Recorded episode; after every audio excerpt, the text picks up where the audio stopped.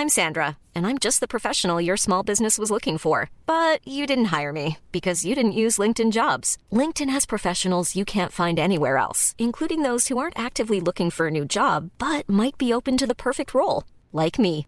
In a given month, over 70% of LinkedIn users don't visit other leading job sites. So if you're not looking on LinkedIn, you'll miss out on great candidates like Sandra. Start hiring professionals like a professional. Post your free job on linkedin.com/people today. There's never been a faster or easier way to start your weight loss journey than with PlushCare. PlushCare accepts most insurance plans and gives you online access to board-certified physicians who can prescribe FDA-approved weight loss medications like Wigovi and Zepbound for those who qualify. Take charge of your health and speak with a board-certified physician about a weight loss plan that's right for you. Get started today at plushcare.com slash weight loss. That's plushcare.com slash weight loss. plushcare.com slash weight loss. Armate, Men at Arms, die Spartaner. Kommt und holt sie, soll der spartanische König Leonidas einem persischen Unterhändler entgegnet haben, der ihn aufgefordert hatte, die Waffen zu strecken. Um welche Waffen handelte es sich dabei? Wie zogen Spartiaten in den Kampf? Welche Rüstungen trugen sie und welche Taktiken sind uns bekannt? Darum geht es heute. Die Anfänge. Die älteste Form der Kriegsführung in Griechenland finden wir in mykenischer Zeit in der Mitte des zweiten Jahrtausends vor Christus. Hier prägten ab dem 16. Jahrhundert Streitwagen das Schlachtgeschehen. Es waren eher Scharmützel als Schlachten. Ihr könnt euch das Ganze so vorstellen, dass sich maximal 20 bis 30 Wagen mit Besatzung pro Seite trafen und dann gegeneinander kämpften.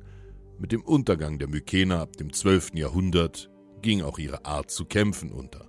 In der nachfolgenden Epoche dominierte viele Jahrhunderte lang Einzelkampf gut gerüsteter Adliger. Wie bei den Mykenern war Krieg eine Sache der Oberschicht, denn für den Kampf benötigte man Rüstung und Waffen. Das war beides sehr teuer und deshalb für nur wenige Leute erschwinglich. Jemand aus der Mittelschicht fand seinen Platz am Schlachtfeld höchstens als Waffenträger der kämpfenden Aristokraten. Durch dieses Monopol auf Kriegsführung rechtfertigten Adelskreise auch lange ihre privilegierte Stellung in der Gemeinschaft. Nur sie konnten ihre Leute verteidigen, also sollten auch nur sie bestimmen. Game Changer. Dies alles änderte sich im 7. Jahrhundert vor Christus, als eine neue Art von Soldat aufkam und die griechische Kriegsführung revolutionierte. Der Hoplit. Hopliten waren schwer gerüstete Infanterie, die in einer festen Formation namens Phalanx kämpften. Phalanx bedeutete so viel wie Schlachtordnung oder Schlachtreihe. Das Wort ist schon zu Homers Zeiten bekannt. Damit ändert sich die Art des Kampfes grundlegend. Kavallerie verlor an Bedeutung, denn gegen einzelne Kämpfer kann man mit Reiterei noch einigermaßen effektiv kämpfen, gegen eine solide Formation hingegen weniger. Man konnte nicht einfach frontal in eine Phalanx reiten, wenn man seine Eingeweide innerhalb der Haut behalten wollte. Die Wichtigkeit des Fußvolks nahm also zu. Voraussetzung für die Hopliten waren die Kolonisationswellen der Griechen. Eine kleinere Kolonisation um 1000 und eine große vom 8. bis zum 6. Jahrhundert vor Christus erschloss neue Märkte und Rohstoffquellen für die Griechen. Sie verteilten sich überall im Mittelmeer, am Schwarzen Meer, in Kleinasien, Süditalien, Sizilien, Nordafrika, Spanien und Südfrankreich. Marseille beispielsweise wurde als griechische Kolonie namens Massilia gegründet. Sie saßen, wie sie es selbst ausdrückten, wie die Frösche um den Teich. Unter den nun zugänglichen Ressourcen befanden sich auch Metalle. Dadurch wurden Waffen und Rüstungen billiger und für die Mittelschicht zugänglich. Das achte Jahrhundert vor Christus war auch die Zeit, in der Schriftlichkeit wieder einsetzte und die Polis sich entwickelten. Nun konnten auch Bauern und Handwerker ihre Polis verteidigen und verlangten damit auch Mitspracherecht. Somit begann eine nicht nur militärische, sondern auch soziale Umwälzung in ganz Griechenland. Zum Thema Krieg müssen wir uns übrigens immer vor Augen halten, dass Krieg der Normalzustand war. Friede war eine Ausnahme und keineswegs selbstverständlich. Die Kriege der archaischen Zeit, das heißt von ca. 750 bis 500 vor Christus, drehten sich in der Regel um zwei Dinge: Vieh und Land. Beides war in Griechenland nicht gerade im Überfluss vorhanden. Man stahl dem Nachbarn Vieh oder holte es sich zurück, oder man kämpfte über die Herrschaft einer der begehrten fruchtbaren Ebenen Griechenlands. Die Feldzüge fanden relativ nahe der Heimat statt. Von großen Eroberungen war hier noch keine Spur. Ausrüstung und Bewaffnung. Wie sah also so ein Hoplite aus? In ganz Griechenland, so auch in Sparta, unterschied sich deren Ausrüstung nicht großartig voneinander. Die Athener, die Thebaner, die Korinther, alle zogen lange Zeit mit der ziemlich gleichen Grundausstattung in die Schlacht. Der Schild. Sein Name rührte vom Hoplon her, dem schweren Schild, den er trug.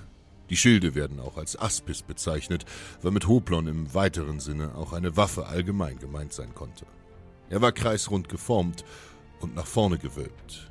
Durch diese Wölbung konnte man sich förmlich in den Schild hineinkauern und hatte Schutz nicht nur nach vorne, sondern bis zu einem gewissen Grad jedenfalls auch zu den Seiten. Diese Wölbung erlaubte es auch, den Schild auf der Schulter abzulegen, um ihn leichter halten zu können. Diese Schilde waren sehr groß, ihr Durchmesser betrug in etwa 90 bis 100 Zentimeter. Im Kern bestanden sie aus aneinandergeleimten Holzsegmenten mit Leder umspannt, in einem Rand aus Bronze gefasst. Diese Umrandung verhinderte, dass der Schild beim Aufprall einer Waffe zersplitterte oder gar auseinanderfiel. Viele Schilde waren aber etwa ab 500, als die Perserkriege zu beginnen drohten, an der Vorderseite auch gänzlich mit einer dünnen Schicht Bronze überzogen, um sie noch widerstandsfähiger zu machen. Grundvoraussetzung für den effektiven Einsatz des Schilds war seine Halterung. Irgendwann um 700 kam der sogenannte Argiva-Griff auf, der, wie der Name schon sagt, in Argos entwickelt sein worden dürfte. Dieser funktionierte wie folgt. In der Mitte des Schilds war eine bronzene Schnalle angebracht, der sogenannte Porpax. In diesen führte der Soldat seinen linken Unterarm bis zum Ellbogen ein. Am Rand des Schilds war eine zweite Halterung angebracht, die sogenannte Antilabe. Antilabe bedeutet nichts anderes als Haltegriff. Und genau das war er auch. Dieser bestand aus Seil oder Leder und wurde mit der linken Hand umfasst. Dadurch war der Schild am linken Arm befestigt und gut manövrierbar. Diese doppelte Griffart war für das Kämpfen in einer Formation so essentiell, dass Spartiaten, wenn sie in der Heimat waren, die den Porpax ihres Schildes abmontierten, damit ihnen ein Helot im Falle eines Diebstahls nicht vernünftig verwenden konnte. Was taten Linkshänder? Die gewöhnte man einfach um, sodass sie den Schild wie ein Rechtshänder führten. Das zwangsweise Anpassen von Linkshändern war in vielen Armeen Praxis, um die Einheitlichkeit zu gewährleisten. Das war das standardmäßige Aussehen eines Hoplitenschildes. Individuelle Upgrades wie eine Lederverkleidung, die vor dem Scheuern des blanken Holzes auf der Haut schützten, oder zusätzliche Bronzeverstärkung an der Innenseite gab es ebenfalls. Diese schlugen sich aber beim Gewicht zu Buche. Nun zur alles entscheidenden Frage. Was wog das Teil denn? Die unbefriedigende Antwort lautet, wie so oft in der Geschichte. Das kommt drauf an. Es gab keine Industrienorm. Keine Fabriken und keine Maschinen. Jeder Schild wurde in Handarbeit hergestellt. Je nachdem, wie viel Geld der Auftraggeber zur Verfügung hatte, konnte das Schild auch etwas hochwertiger oder eben nicht ausfallen. Für das Gewicht spielen viele Faktoren eine Rolle. Welches Holz wurde verwendet? Wurde er gänzlich mit Bronze überzogen oder nicht?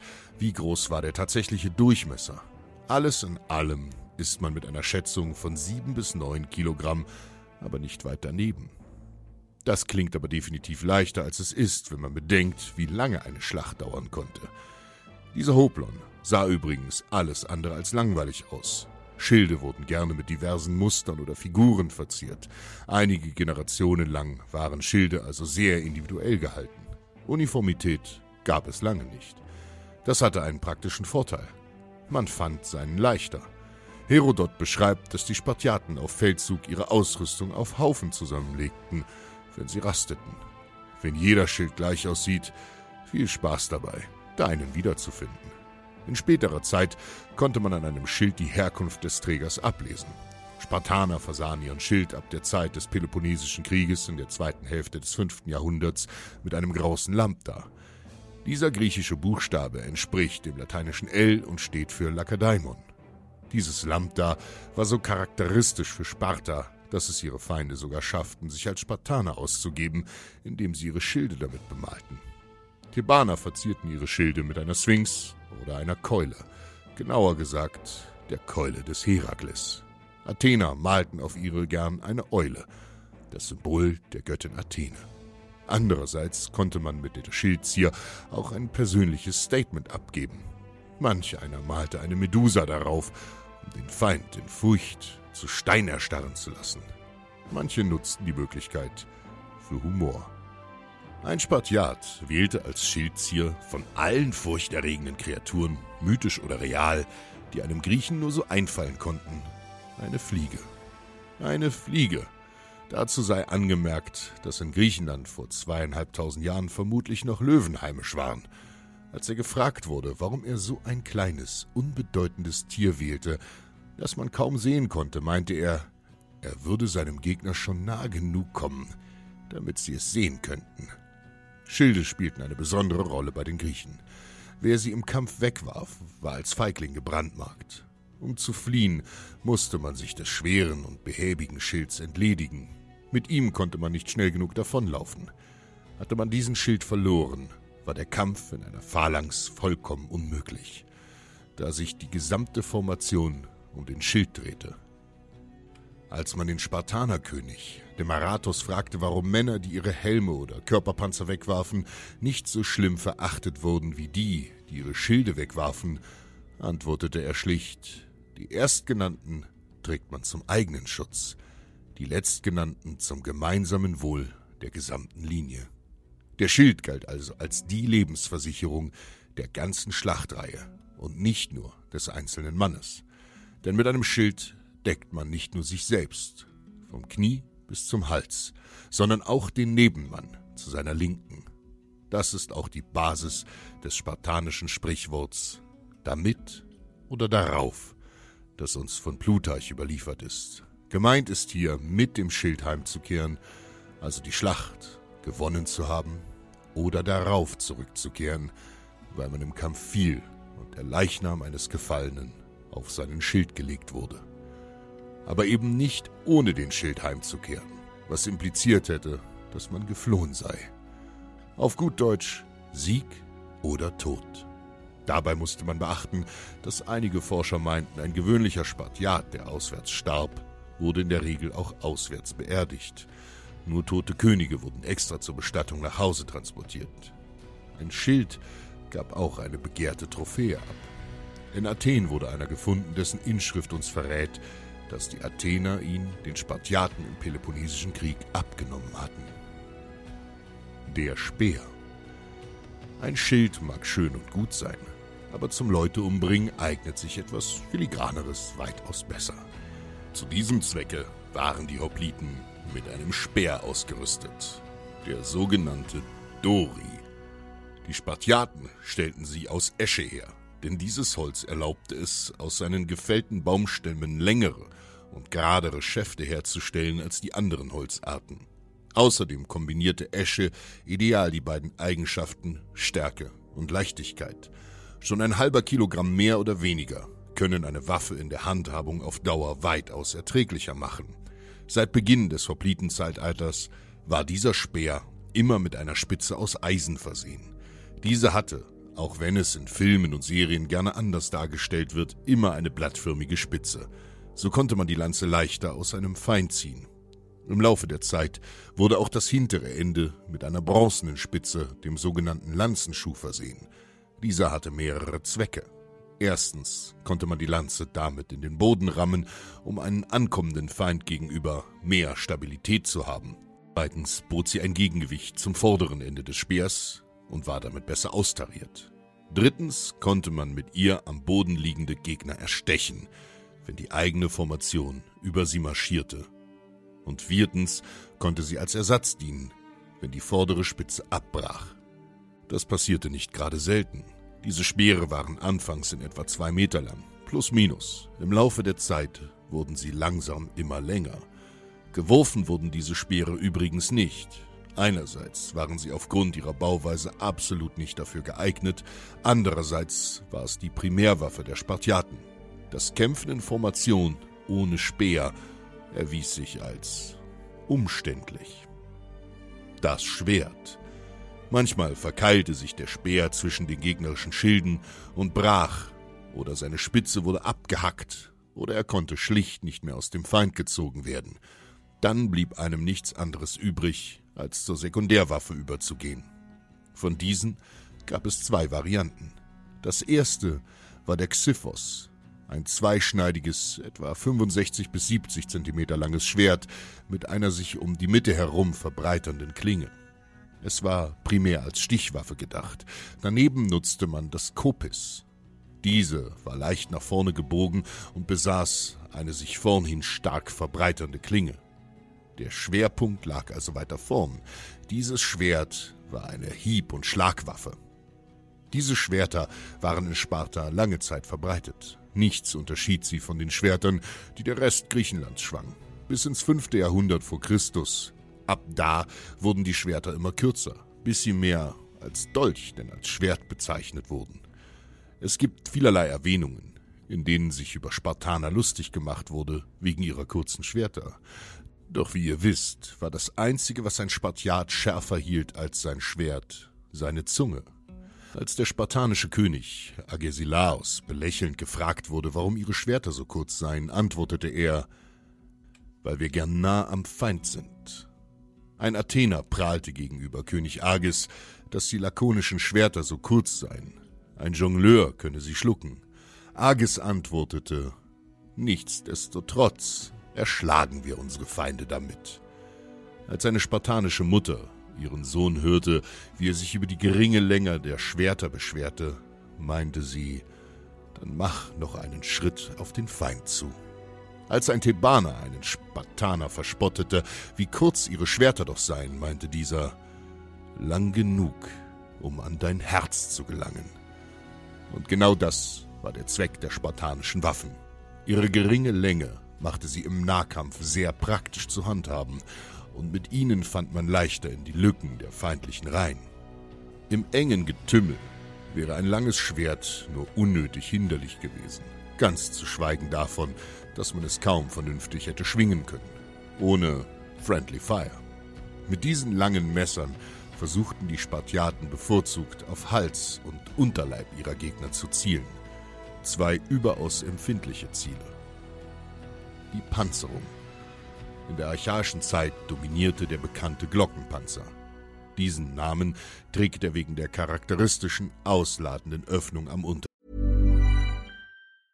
I'm Sandra, and I'm just the professional your small business was looking for. But you didn't hire me because you didn't use LinkedIn jobs. LinkedIn has professionals you can't find anywhere else, including those who aren't actively looking for a new job but might be open to the perfect role, like me. In a given month, over 70% of LinkedIn users don't visit other leading job sites. So if you're not looking on LinkedIn, you'll miss out on great candidates like Sandra. Start hiring professionals like a professional. Post your free job on linkedin.com/people today. Rand, die an die Öffnung einer Glocke erinnert. Dieser Name ist übrigens eine moderne Bezeichnung. Die Griechen nannten diesen Panzer schlicht Thorax. Dieser Panzer bestand aus Bronze und umschloss den gesamten Oberkörper eines Mannes. Es war nur wenig an den menschlichen Körper angepasst und saß deshalb eher locker und unbequem. In den Anfangszeiten seiner Entwicklung war er vollständig geschlossen. Man schlüpfte in ihn hinein wie in ein Shirt. Das war sicher alles andere als gemütlich, denn das gesamte Gewicht dieser starren Panzerung ruhte auf den Schultern. Diesen Malus machte der Panzer durch seine sehr guten Schutzeigenschaften jedoch wett. Mit der Zeit entwickelte sich aus diesem Glockenpanzer ein besser an den Menschen angepasster Muskelpanzer, der wie der Name verrät, einen idealen Männerkörper darstellte und der schon ein wenig bequemer saß. Diese wogen beide je nach Ausführung in etwa 10 Kilogramm. Im Laufe des 5. Jahrhunderts, vermutlich in den 420er Jahren, entschlossen sich die Spartaner sogar dazu, diesen Körperpanzer abzuschaffen.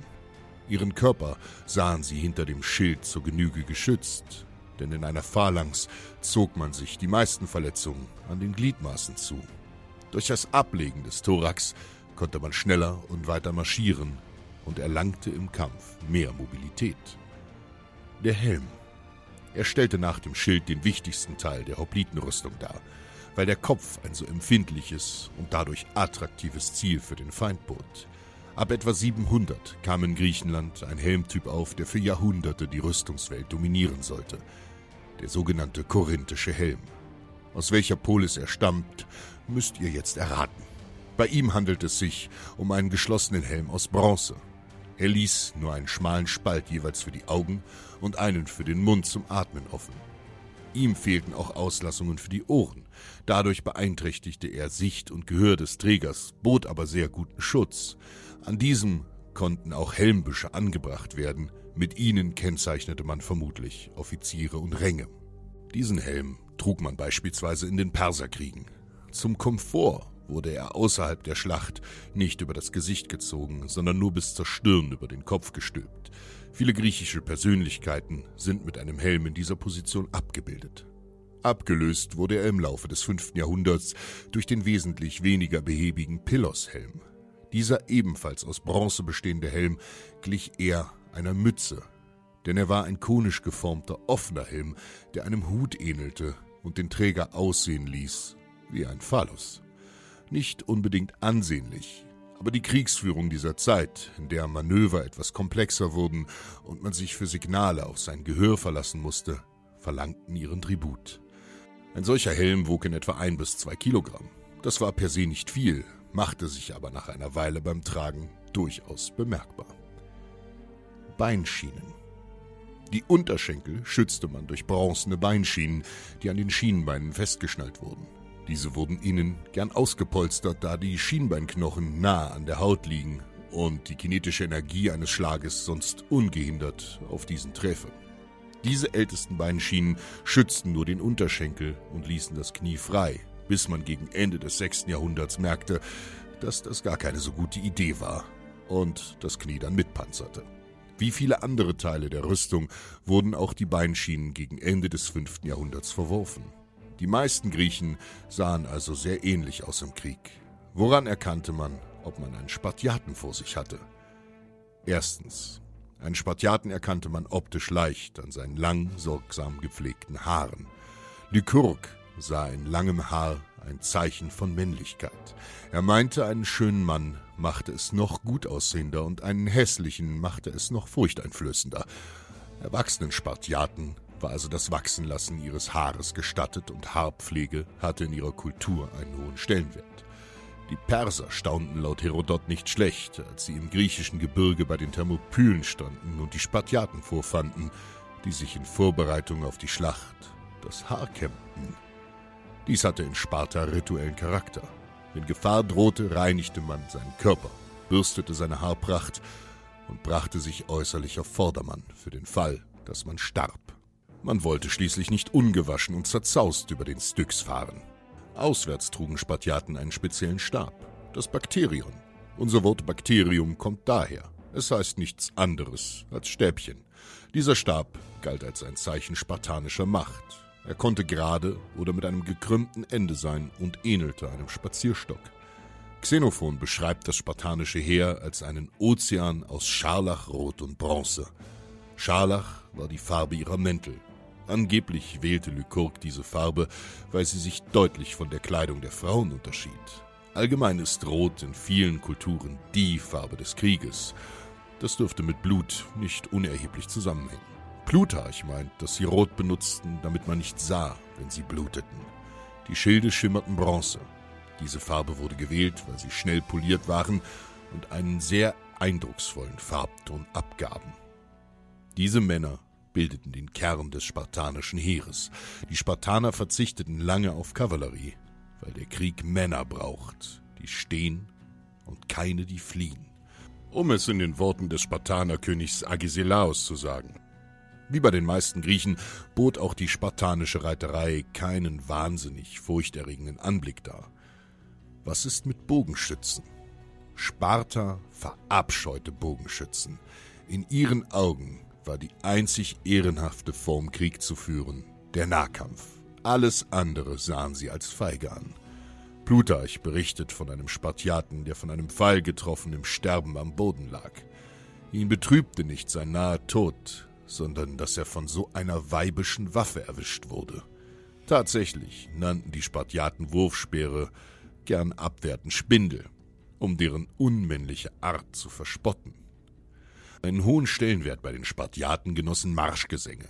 Solche wurden gesungen oder rhythmisch gesprochen während des Trainings, dem Marschieren oder zu Beginn der Schlacht selbst. Sie förderten die Einheit und die Moral der Truppe, denn auch wenn die Spartiaten ihr gesamtes Leben lang Entbehrung und Drill erfuhren, waren sie doch nur Menschen, nicht immun gegen den Schrecken des Krieges. Das gemeinsame Singen und Skandieren solcher Kampfgedichte hatte psychologische Hintergründe.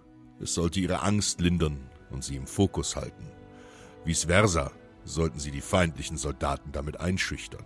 Denn wie sagt man so schön, Helden sind nicht mutiger als andere, sie sind es nur fünf Minuten länger.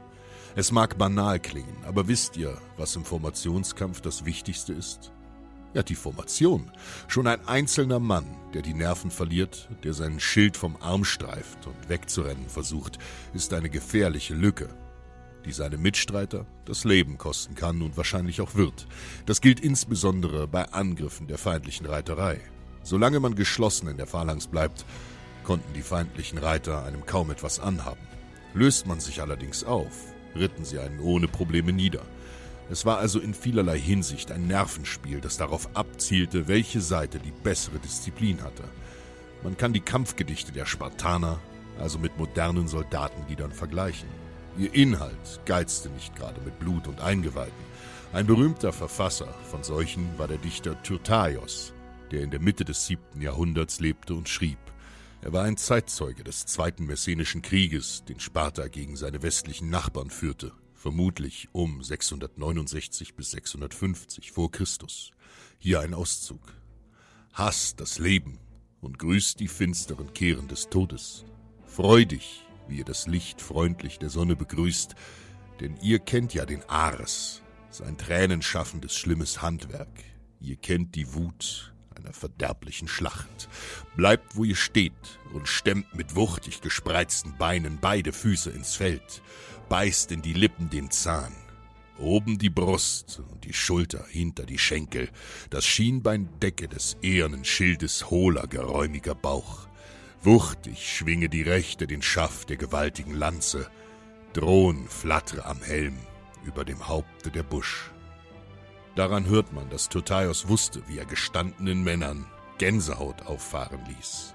Wenn ihr euch nun vorstellt, wie solche Texte entweder gemeinsam oder in einem Frage-Antwort-Wechsel von einem Truppenführer und seiner Mannschaft gesungen wurden, habt ihr sicherlich einen Eindruck davon, wie sich ein näherkommender spartanischer Kampfverband angehört haben dürfte.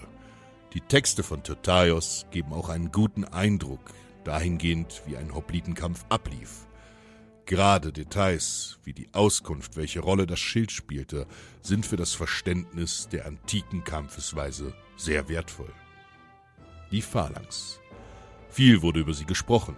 Wie sah eine Phalanx genau aus? Die Hopliten bildeten ein großes geschlossenes Rechteck, vier bis acht Mann tief und so breit, wie man eben konnte. Breiter aufgestellt zu sein als der Feind war ungemein praktisch, weil man ihn so flankieren und umschließen konnte. Man stand dicht nebeneinander und schützte sich selbst und den Nebenmann links mit dem großen Schild. Es lag also in der Phalanx, sich mit etwas Rechtsdrall zu bewegen, da jedermann instinktiv in den Schutz des Schilds des Nebenmanns rutschte. Ergo stellte man die besten Soldaten auf der rechten Flanke auf, um ein Einbrechen dieser ungeschützten Seite zu verhindern. Denn der äußerst rechts stehende Mann hatte keinen Nebenmann, der seine Rechte wiederum schützte. Der athenische Feldherr Thukydides beschrieb es so. Allen Heeren widerfährt das Gleiche, dass ihr rechter Flügel beim Auftreffen weiter ausschwenkt. Beide überflügeln die linke des Gegners mit ihrer rechten. Darum, weil ängstlich ein jeder sein Unbedecktes unter den Schild des rechten Nebenmannes schiebt, um sich im dichtesten Zusammenschluss am besten geschirmt zu fühlen. Den ersten Anlass dazu gibt der vorderste Flügelmann rechts, immer bestrebt, mit der eigenen Blöße über die Gegner hinauszukommen. Und ihm folgen in der gleichen Furcht auch die anderen. Die schlechtesten Soldaten stellte man links auf und die mittelmäßigen im Zentrum. Brach eine Flanke, war die Schlacht faktisch gelaufen. Beim Zusammenprall der beiden Seiten stachen die Männer der ersten Reihe, die sogenannten Protostates, mit ihren Speeren Unterhand zu und die dahinterstehenden Epistates Überhand. Der Vorteil der Phalanx bestand darin, dass sie eine feste, schwer zu durchdringende Aufstellung darstellte, die vor allem gegen Reiterei und leicht gerüstete Infanterie im Nahkampf gute Chancen hatte. Ihre Verwundbarkeit lag in ihrer Starre. Die Phalanx war im Endeffekt nichts als ein unflexibler Block, der nur in einer Ebene kämpfen konnte. Eine einzige Unebenheit im Boden gefährdete dies schon. In Griechenland sind Ebenen, wie ihr wisst, selten und deshalb fanden Schlachten oftmals an den gleichen Orten statt. Unter Militärhistorikern spricht man von der Tanzfläche der Schlachten. Sobald eine Seite nicht mehr gehalten werden konnte, wandte man sich zur Flucht, um nicht von der Seite her aufgerollt zu werden, wie ein Teppich. Eine Hoplitenschlacht kostete den Gewinner in der Regel nicht mehr als 10% Verluste, den Verlierer selten mehr als 15%. An dem Punkt bei dem man Feinde in die Flucht geschlagen hatte, errichtete man ein feierliches Siegeszeichen, das Tropaion. Trope bedeutet auf Griechisch nichts anderes als Flucht. Dieses Tropaion bestand aus einem Holzgerüst, geschmückt mit den Rüstungsteilen der Besiegten und sollte dem Feind eine simple und zutiefst menschliche Nachricht übermitteln. Wir haben es euch gezeigt, ihr Säcke. Nach einer Hoplitenschlacht bat der Unterlegene formal um die Erlaubnis, ob man die Toten holen durfte, um für eine ordentliche Bestattung zu sorgen. Diesem Wunsch wurde in der Regel stattgegeben. Fazit. Allgemein kann man sich merken, dass die Rüstungen aller Hopliten, so auch der Spartaner, im Laufe der Zeit leichter wurden, da offene Feldschlachten nicht mehr die einzige Form der griechischen Kriegsführung waren und leichte, flinkere Einheiten immer mehr an Bedeutung gewannen. Ein gutes Beispiel für diese Entwicklung ist die Schlacht bei Lechaion, die in den 390er Jahren stattfand.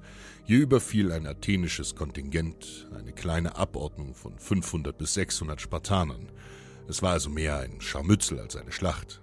Die Spartaner kämpften in herkömmlicher Hoplitentaktik. Die Athener setzten hingegen einen relativ neuen Truppentyp ein, den Peltasten. Diese trugen nur eine Pelzkappe, und einen sehr leichten Schild aus Geflecht, der weitaus weniger gut schützte als ein Hoplon, aber weitaus schnellere Bewegungen erlaubte. Sie waren mit einem ganzen Bündel an Wurfspeeren ausgerüstet und sollten als Plänkler fungieren. In dieser Schlacht führten sie Sparta regelrecht vor. Sie näherten sich den Spartanern bis auf Wurfreichweite ihrer Speere, beschütteten sie mit diesen und zogen sich zurück, bevor sich die Spartaner für den Nahkampf annähern konnten. Wenn einzelne Spartaner aus der Formation scharten, um ihnen nachzujagen, waren sie ein leichtes Ziel. Mit dieser Hit-and-Run-Taktik konnten die Athener die eigentlich militärisch weitaus schlagkräftigeren Spartaner übertrumpfen. Die Spartaner waren sich einer Sache bewusst. Wissen ist Macht. Ein weiser Mann aus einer kalten Gegend sagte einst, ich kämpfe nicht in Turnieren, damit im Fall eines echten Streits der Gegner nicht weiß, was ich kann. So handhabte es auch Lakedaimon. Man wusste, dass jede Information über das eigene Heer, seine Abteilungen, seine Formation, seine Manöver, einfach alles von ihren Feinden gegen sie verwendet werden würde. Also hielten sie es in penibler Strenge geheim. Wenn man sich Sparta am Schlachtfeld gegenüber fand, war es dann zu spät. Einfach gesagt war Sparta in Griechenland in konventionellen Hoplitenschlachten zu mächtig für sein eigenes Wohl geworden. Jede andere Polis wusste, dass man sich mit Sparta gar nicht erst auf dem offenen Feld mit schwerer Infanterie einzulassen brauchte, weil man schlicht und ergreifend keine Chance hatte. Die Ausrüstung der Spartaner mag sich nicht nennenswert von den der anderen Griechen unterschieden haben, sehr wohl aber ihre Ausbildung. Man braucht nicht den Mann zu fürchten, der zehntausend Formationen einmal geübt hatte. Man sollte den fürchten, der eine Formation zehntausendmal geübt hatte. Und genau da war der springende Punkt für die haushohe Überlegenheit der Spartaner auf dem Schlachtfeld. Der unglaubliche Drill, die endlosen Wiederholungen, das Aufstellen, Einreihen, Vorrücken, einfach alles, was für einen Spartiaten so selbstverständlich war, wie einen Fuß vor den anderen zu setzen. Es mag ironisch klingen, aber die unantastbare Suprematie der Spartaner zu Lande konnte man an den vielen Schlachten zeigen, die eben nicht gegen sie gefochten wurden. Wenn man sich eine Liste der Schlachten des Peloponnesischen Kriegs ansieht, merkt man schnell, dass es in beinahe 30 Kriegsjahren nur eine wirklich große Landschlacht gab, an der Sparta beteiligt war. Die Schlacht von Mantinea. Und diese gewann Sparta deutlich. Man versuchte also Sparta überall anzugreifen, nur nicht in der offenen Landschlacht. Seeschlachten, kleinere Überfälle oder Stellvertreterschlachten gegen ihre Verbündeten prägten diesen Krieg. Die ersten Jahre des Krieges fielen die Spartaner jeden Sommer in Attika, der Region, in der Athen lag, ein und verwüsteten die Felder. Was taten die Athener dagegen? Sie zogen sich nach Athen hinter hohe Mauern zurück, um den Sturm auszusitzen, weil es einfach keinen Sinn hatte, sich Sparta in der offenen Feldschlacht zu stellen.